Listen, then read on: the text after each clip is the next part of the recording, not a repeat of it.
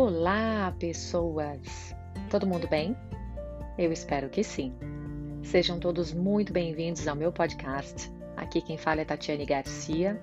Sou formada em um montão de coisas, administradora e fundadora de nada, mas quero dividir com vocês um pouco da minha história. Bom, no episódio de hoje eu quero dividir com vocês um pouco da, da onde eu venho e, e aonde eu estou. O legal é que quando eu olho para minha história, eu reconheço como a jornada do herói. Já ouviu falar da jornada do herói? Então, não sei de onde tirei esse, esse tema, mas enfim.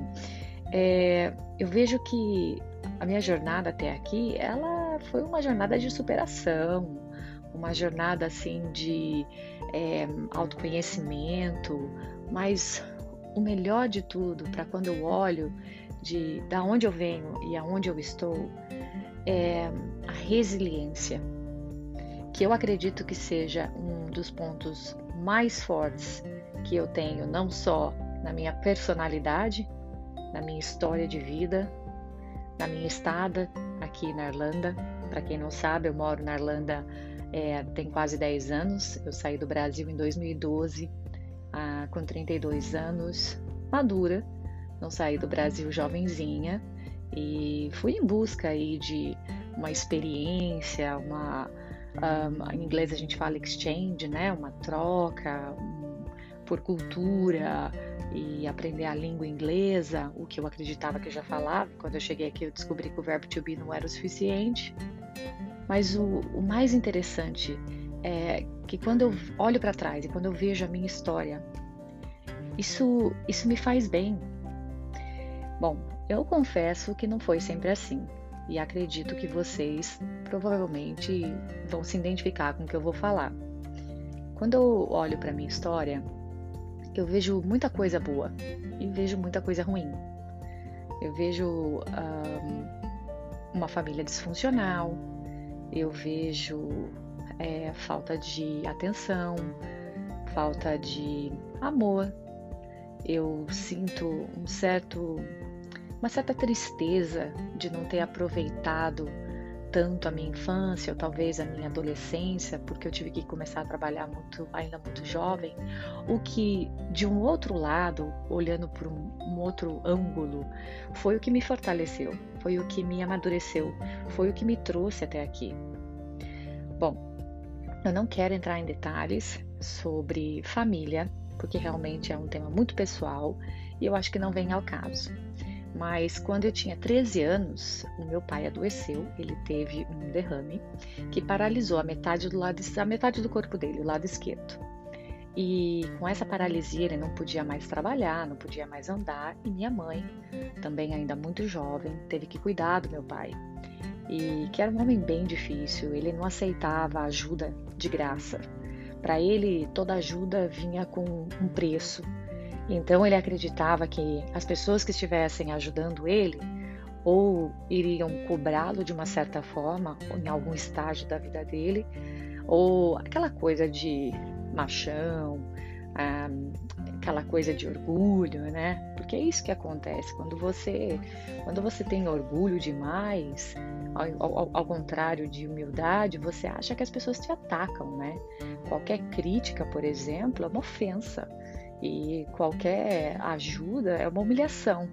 Então, esse era o meu pai, um homem extremamente orgulhoso, honesto, mas muito orgulhoso. E nessa situação em que eu me vi ali no meio, é, sendo a irmã do meio, sem poder ajudar, muito jovem ainda, 13 anos, eu decidi que eu iria negociar com a minha diretora da escola para estudar à noite. Pensa, 13 anos, eu provavelmente estava na sexta série, e à noite era apenas para estudantes maduros. Aquela época tinha, inclusive, o supletivo, né? E, e eu lembro que existia uma certa idade para você estudar à noite, não era para qualquer um. Mas quando eu abri o jogo e disse, olha, eu tenho duas chances, a de continuar estudando, porém à noite, ou a de não estudar mais e ajudar minha família. E basicamente é estudar à noite, não parar de estudar e ajudar minha família, ou parar de estudar para ajudar minha família. E eu me lembro que o nome dela era Dona Ana, nunca mais eu esqueci o nome dela. Odiada por todos, ninguém gostava da mulher. Não entendo por quê, porque comigo ela foi muito boa, mas ela, ela disse que teria que levar até teria que levar para o conselho de, de, dos estudantes, eu não me lembro qual é o nome correto para isso, mas eles aprovaram e eu então comecei a estudar à noite, a partir da sexta série. Bom, e aí começa a minha jornada.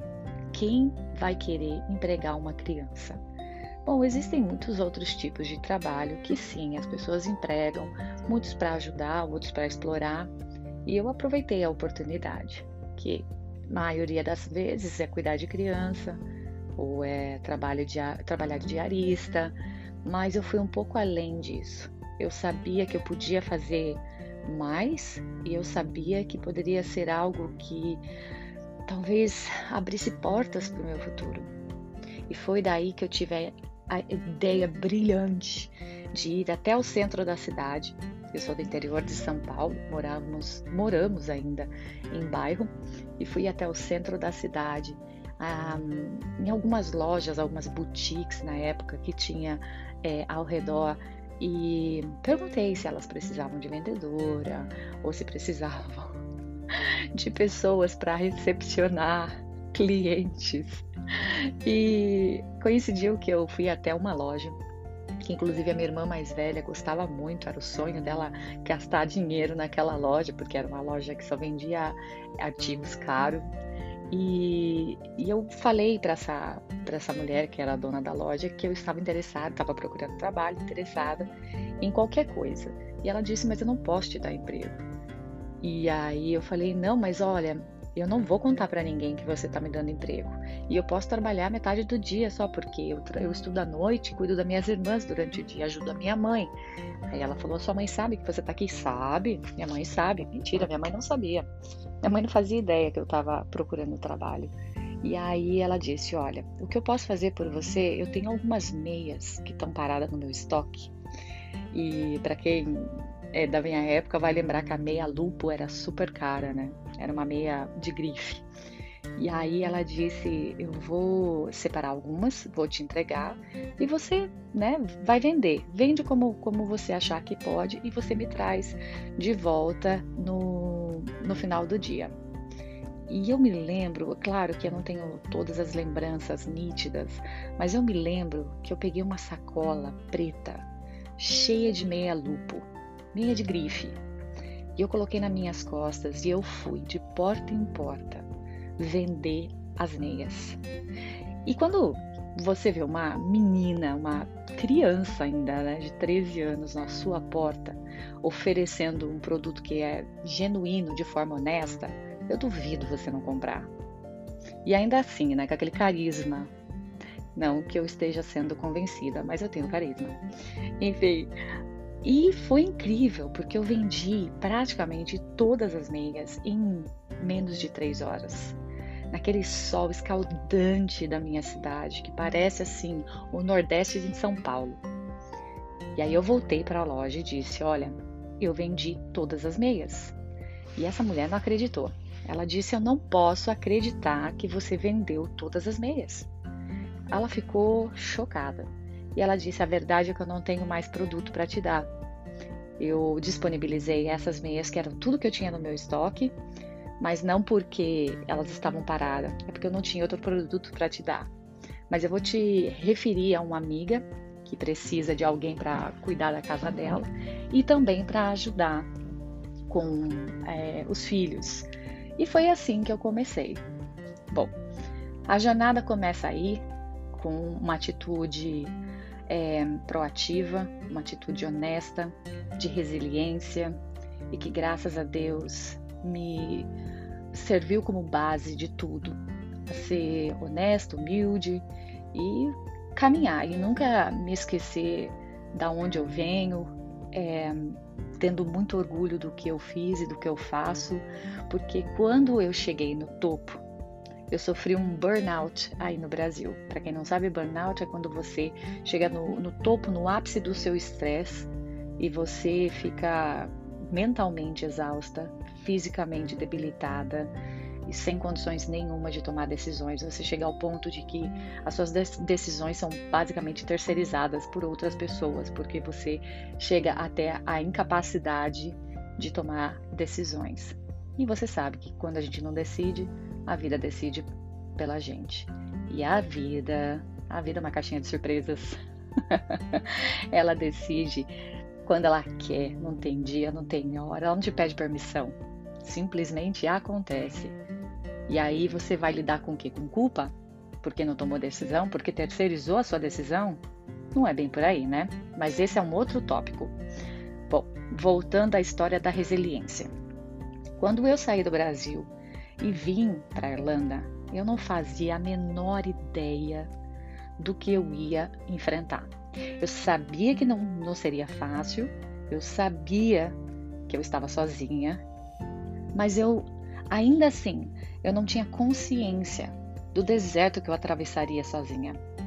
O que foi incrível, porque o número de situações que eu, que eu me virei sozinha me conheci, autoconheci e descobri força interna que eu tenho que eu até então nem sabia que existia. Então, eu acho tão importante, mas eu acho tão importante a gente ter esse momento consigo mesma. E para mim foi preciso sair do meu país, ir para um país estrangeiro, passar por uma temporada de digamos que deserto, vai, eu não gosto de usar outros, outras palavras para descrever isso, que infelizmente não foi fun, não foi divertido, mas só me mostrou o quanto eu sou resiliente.